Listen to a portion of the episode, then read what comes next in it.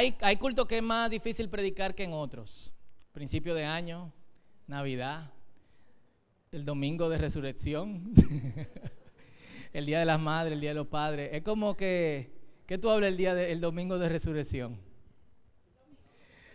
de, obviamente de la resurrección. Y hay muchas cosas de las que uno eh, puede hablar. Para mí, eh, el inicio de año es simplemente la continuación de, cosas, pero yo he aprendido a valorar a través, de, a través del tiempo que hay muchas personas que utilizan los inicios y los finales de temporadas y de situaciones para marcar un antes, un después en su vida y, de alguna otra manera medir. Y quiero ser sensible a eso hoy mientras, eh, mientras hablamos. Y leí este interesante poema de T.S. Eliot sobre el tiempo.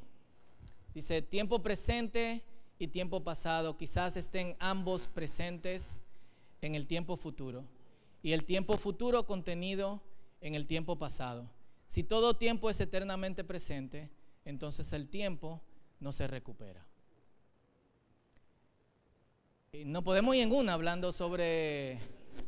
Eh, eh, él se fue en una, pero realmente tiene, razón. El futuro tiene lo que aprendimos en el pasado y lo que vivimos en el presente. Tendrá. El presente tiene algo del pasado, pero también tiene cómo nosotros queremos proyectarnos hacia el futuro, tiempo que no controlamos.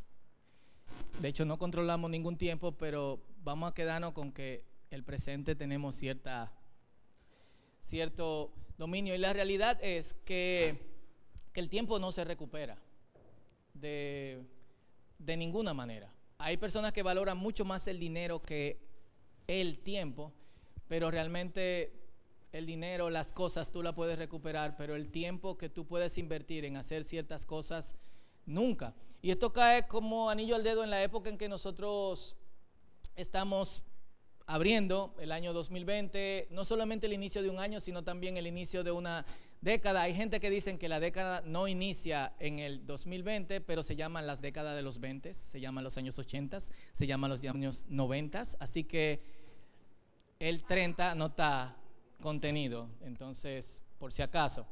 Eh, pero muchos como dije, evalúan cómo usaron el tiempo el año pasado. ¿Cuánto tiempo mantuvimos nuestras decisiones para el cambio? Eh, la dieta, ¿cuánto duró?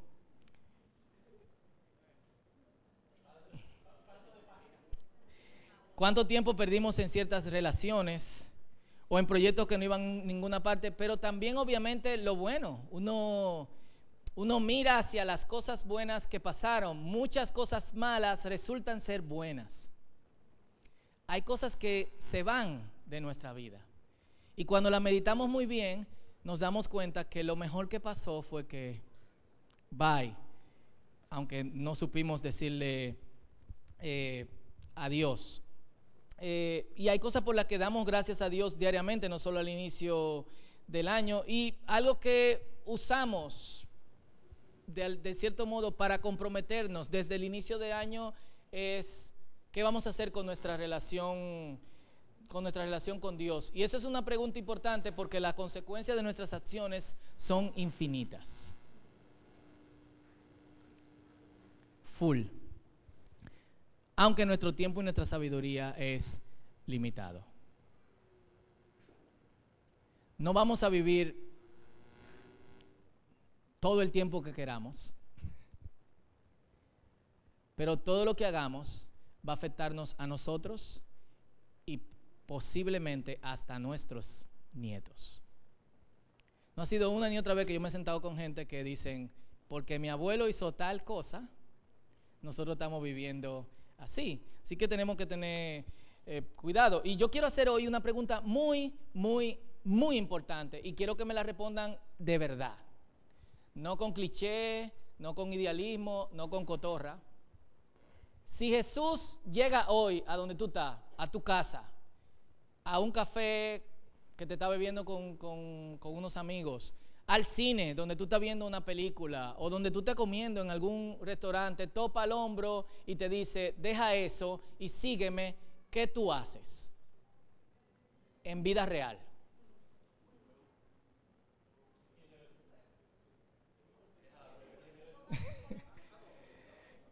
¿Qué es lo primero que te llegaría a la cabeza? ¿Eh? Dice alguien aquí, disculpe hermano, no te recuerdo. ¿Qué más? ¿Quién tú eres? ¿Quién es? Soy yo. Ah, era al revés. ¿Quién es? Soy yo. ¿Cómo? ¿Para dónde que vamos? Porque uno quiere saber. Te preocúpate. ¿Qué es lo primero que te llegaría a la cabeza? Honestamente. Si Jesús te dice, ven, y no me salte con la bachata. Si tú me dices ven, lo dejo todo.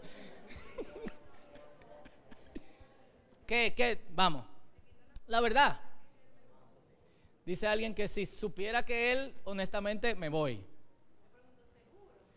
Le pregunta, ¿seguro? ¿Qué más?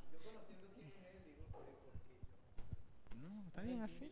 O sea, sabiendo cómo es el suyo, diga, pero ¿por qué yo? Si no, no, califico, no califico. ¿Por qué no Diego? ¿Por qué no Diego? Eh, ¿Cuántos pensarían en lo que tienen que dejar? Levanten la mano. ¿Cuántos pensarían en lo que tienen que dejar? ¿Cuántos pensarían en cuánto va a cambiar mi vida a partir de ahora? Eh, es fuerte y y yo creo que realmente la, respuesta a la pregunta de Jesús diciéndonos, sígueme, eso no va todavía, la respuesta de Jesús diciéndonos, sígueme, de parte de nosotros debería ser más sencilla de, la que nosotros proyectamos, de lo que nosotros proyectamos en nuestras cabezas. Yo creo que la pregunta es más difícil porque nosotros complicamos más la respuesta. Obviamente el seguimiento que Jesús quiere que nosotros le demos es más que a dejar cualquier cosa, es a que le sigamos en el estilo de vida que Él vive. Pero de alguna otra manera pensamos en todas las cuestiones que un cristiano debe de hacer, todo lo que le dice la Biblia que yo tengo que trabajar en cuanto a mi conducta, etcétera, etcétera, etcétera. Y yo quiero llevarlos hoy a través de ciertos pasajes en las escrituras que nos enfocan en una eh, respuesta que es mucho más simple de lo que usualmente nosotros imaginamos o pensamos. Y la primera está en Miqueas capítulo 6, versículo 6, parte A al versículo 8. Y en sus Biblias vayan buscando Deuteronomio 10 12 al 13. Vamos a leer los otros versículos de aquí. Deuteronomio 10 del 12 al 13. Y digo esto porque lo que Dios pide es sencillo hasta cierto modo. Dice, tú Israel preguntas, ¿con qué me presentaré ante el Señor? ¿Cómo adoraré al Dios altísimo? Hombre, el Señor te ha dado a conocer, dice el versículo 8, lo que es bueno y lo que espera de ti. ¿Qué espera Dios de ti? No es otra cosa que hacer justicia, amar la misericordia y humillarte ante de Dios. Tres cosas. Hacer justicia, amar la misericordia y humillarte delante de Dios. Jesús lo dice a los fariseos de esta manera, después de decirle generación de víboras. ¿Qué mal les va a ir ustedes, escribas y fariseos, hipócritas? Se preocupan por dar el diezmo de la menta, del anís y del comino que cosechan en sus terrenos. Y yo siempre me imagino, bueno, obviamente la menta es una hoja, pero yo desde chiquito cuando escuchaba este pasaje me imaginaba a mi abuelo que siempre andaba con la mentica verde que le decimos de guardia, como cortándola, entremetiéndola en la ofrenda. Pero no obedecen las enseñanzas más importantes de la instrucción, ser justos con los demás, tratarlos con amor y obedecer a Dios en todo. ¿Cuántas cosas? Ser justos con los demás. ¿Cómo? Tratarlos con amor y obedecer a Dios en todo. Se puede hacer estas tres cosas y hay que hacerlas sin dejar de hacer lo que ya hacen. Para los que están pensando, ya voy a dejar de diezmar y me voy a dedicar más a la gente, dejen eso, barajen eso. Y otro pasaje que va en la dirección similar es Deuteronomio 10, del 12 al 13. Les dije que lo buscaran en, eh, en sus Biblias tienen? Deuteronomio 10 del 12 al 13. Y dice así, ahora Israel, ¿qué requiere el Señor tu Dios de ti? Solo requieres que temas al Señor tu Dios, que vivas de la manera que le agrade y que lo ames y lo sirvas con todo tu corazón y con toda tu alma. Debes obedecer siempre los mandatos y los decretos que te entrego hoy para tu propio bien. Otra vez, ¿cuántas cosas? Y a mí me llamó la atención este patrón y se repite en Zacarías, se repite en Ezequiel, se repite en Isaías, se repite en los Salmos. Tres cosas. Si queremos ampliar un poquito más, cuando alguien le, preguntó a Jesús, ¿qué tengo que hacer para ganarme la vida eterna? Jesús le dijo, Tú sabes lo que tienes que hacer. ¿Cuáles son esas? Bueno, son dos cosas. Amar a Dios con todo mi corazón, con toda mi alma y con toda mi mente y amar a mi prójimo como a mí mismo. Esencialmente las tres cosas en dos, porque cuando amo al prójimo, ¿qué hago? Justicia. Pero también ¿qué hago? Misericordia. Segundo, amar a Dios contiene humillarme delante de Dios para obedecerlo. Y Jesús le dice, pues ya no nos compliquemos la vida, haz esto y vas a vivir. Pero, y no vamos a entrar en esa parte que está en, el libro de, Lucas y que lleva a la parábola que nosotros llamamos del hijo, del hijo pródigo, pero el tipo quiere complicarlo mucho más, como usualmente nosotros también lo, eh, lo complicamos. Son tres cositas, tres cosas. Y el tipo, ustedes saben la historia, pregunta, o la mayoría la sabe, pregunta, ¿y quién es mi prójimo? Obviamente, si él pudiese preguntar quién es Dios y si viviera en el día de hoy, lo hiciera.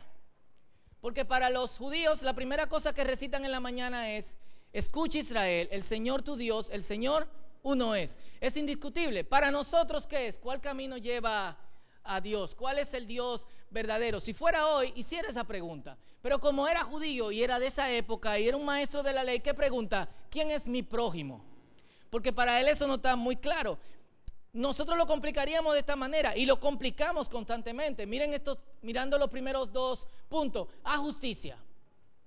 La primera cosa que casi siempre llega cuando se habla de justicia es a quién yo debo hacer justicia y bajo qué parámetros yo hago justicia.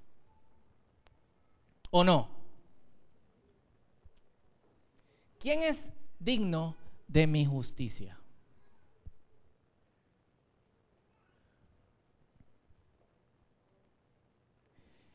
Y cuando nos dicen misericordia, preguntamos, ¿a quién yo le debo tener misericordia? ¿Debo tener misericordia con un narcotraficante?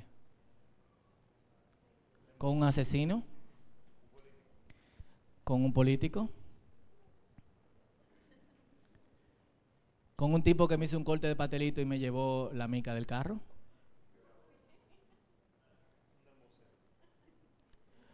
O sea, full, ahora mismo sentado aquí en frío, decimos sí. Pero en la práctica es como, uy, espérate. ¿Cuáles son las condiciones y los parámetros bajo los cuales esa persona recibe, debe recibir mi justicia? Full. Y el problema es este, y póngame mucha atención. Nosotros, hijos de la ilustración y del renacimiento y del enfoque exagerado en la filosofía, nos hemos enfocado en lo ético. Y cuando hablamos de justicia y de misericordia pensamos, ¿qué es ético?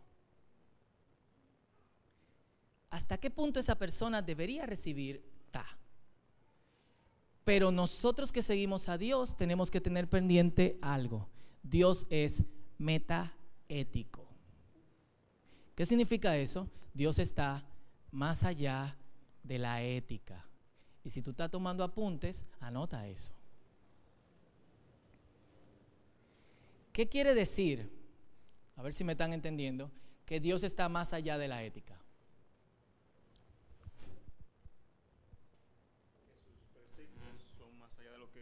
que sus presignios son más allá de lo que nosotros o nuestra sociedad considere ético o bueno. Demasiado ejemplo en la mente. Eh, perdonar a alguien que entendemos que merece morir en la cámara de gas, inyección letal. Perdonar a un político. Tenemos que orar. A un liceísta que da cuerda. ¿Eh? Esto es un tiempo de. El, final de, eh, de la pelota invernal es un tiempo de mucha reconciliación familiar. Full. Dios está más allá de la ética.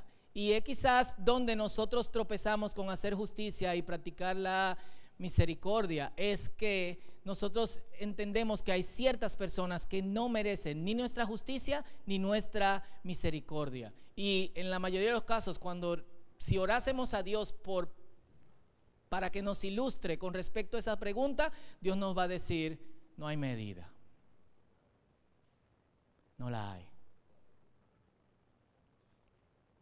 Y para los que quieren ilustrarse un poquito más, hace, hace dos o tres años recibimos una amiga de, de, África y estaba en el país por un tratamiento, habló en el círculo sobre, sobre su experiencia y su testimonio y ella eh, pensó toda su vida que sus padres habían muerto en un accidente de tránsito y cuando ya era sobre sus 30 años, alguien entra a su oficina y le dice, yo maté a tu papá y a tu mamá.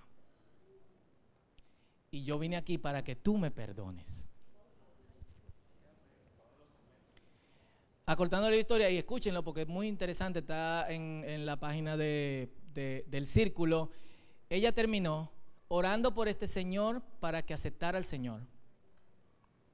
Porque él invitó a que ella lo perdonara para él poder hacer un ritual de brujería. El ritual de brujería no podía hacerse si todas las personas que él, a las que él había hecho daño, oyen que, vaya, le, eh, le perdonasen. Así que ella tuvo que perdonarlo, pero el tipo le dijo, eh, hoy el día de los padres, ¿puedo comer contigo? Ese día él aceptó al Señor.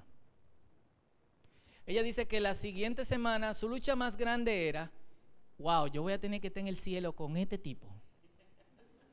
Y tercero, ella lo bautizó. Y falta el cuarto, ella fue la que predicó en su funeral. Yo no puedo pensar lo difícil que, pudo hacer y de vez en cuando lo escucho, lo escucho nuevamente porque tiene mucho que enseñarme particularmente.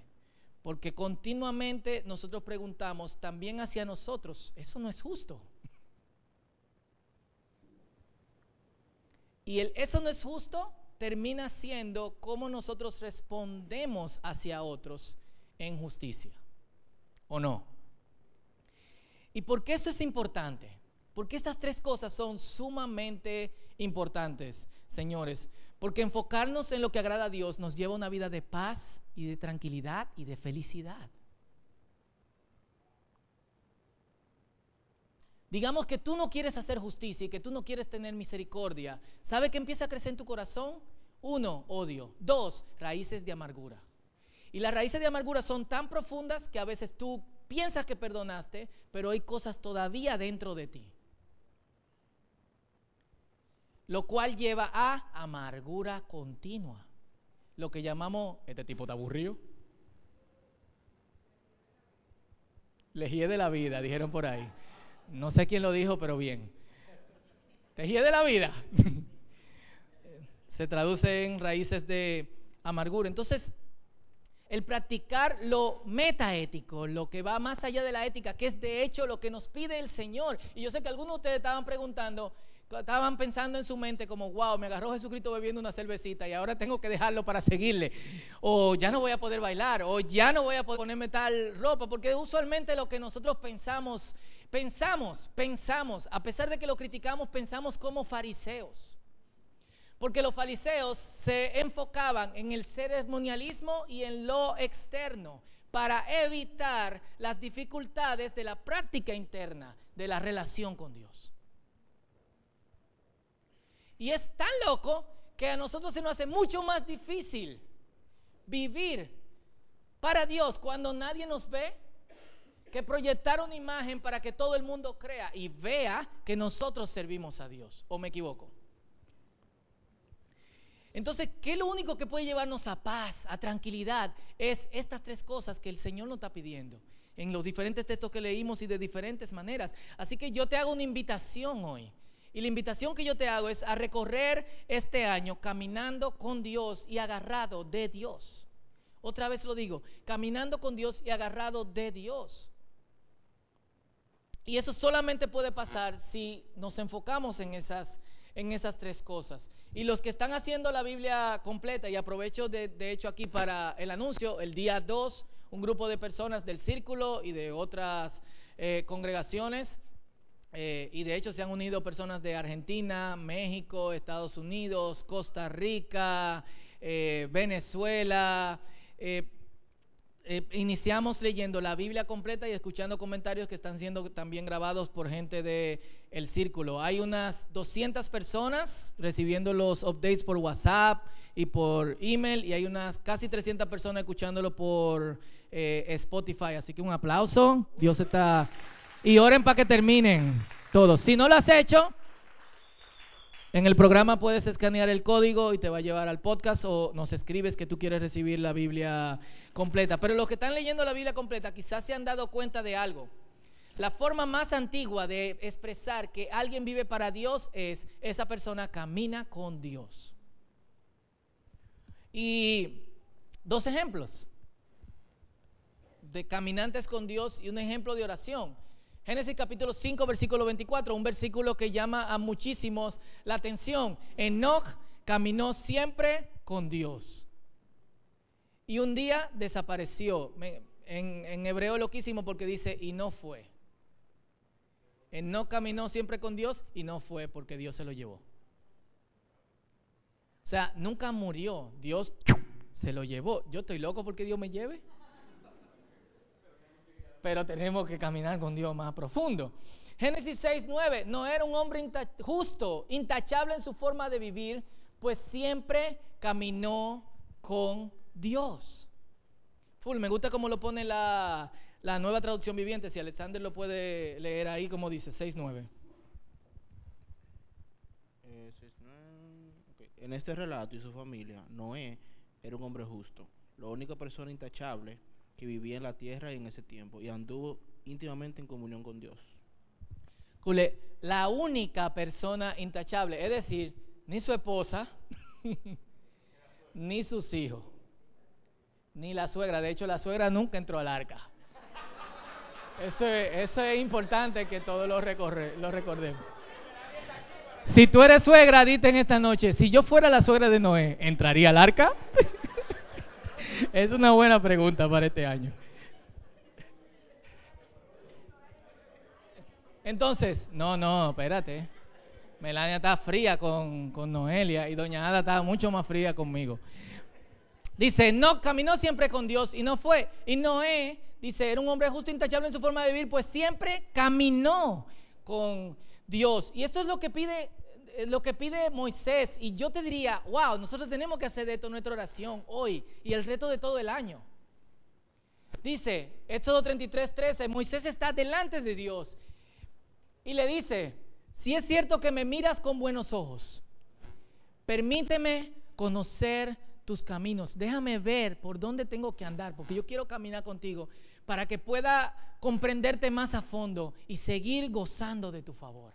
Wow, wow. Si es cierto que me miras con buenos ojos, permíteme conocer tus caminos para que pueda comprenderte más a fondo y siga gozando de tu favor. Y ya leímos en, eh, en Deuteronomio que podamos caminar íntimamente con Dios. ¿Qué haremos este año, señores? Vamos a caminar con Dios. Vamos a darle. Vamos a enfocarnos en eso. Es mucho más lo que ganamos que lo que perdemos. Usualmente en seguir a Cristo, y perdónenme que repite esta parte, nos enfocamos en todo lo externo que quizás ya no pueda hacer. Pero el Señor nos está pidiendo algo de la vida interna que sí debe ser. ¿Y qué significa eso en la práctica? Aterrizando lo que hemos hablado hoy. Y de atrás para adelante. Humildad significa involucrarnos con el Dios viviente, a quien damos cuenta. Full. Eso es, este año y el resto de mi vida, yo voy a involucrarme más con Dios. Señor, muéstrame tus caminos y déjame saber qué eso significa. ¿Cómo yo puedo saber cuáles son sus caminos? Dos, vamos a involucrarnos con su palabra, la Biblia, donde su voz es audible. Y Él nos guía a la práctica de misericordia. Dios nos dice, de hecho el versículo que leímos en Miqueas capítulo 6 empieza, oye, si te he dicho lo que tienes que hacer. Entonces, ¿cuáles son sus caminos? Él lo dice, ¿dónde? En su palabra. Y eso nos guía a la práctica de misericordia. Y tres, involucrarnos con lo que le preocupa a Dios. Eso es justicia. Tres cosas. Involucrarnos con el Dios viviente, involucrarnos con su palabra para escuchar su voz, involucrarnos con lo que a Dios le preocupa, justicia. Y miren que, ah, pero la palabra de Dios está al centro. ¿Cómo yo sé lo que le preocupa a Dios? Por su palabra. ¿Cómo yo sé cómo involucrarme con Dios? Por su palabra. ¿Cómo yo sé sus caminos? Por su palabra. Y eso es lo más interesante de todo. Este año, si Jesús nos dice, sígueme, vamos a darle. Dios te bendiga.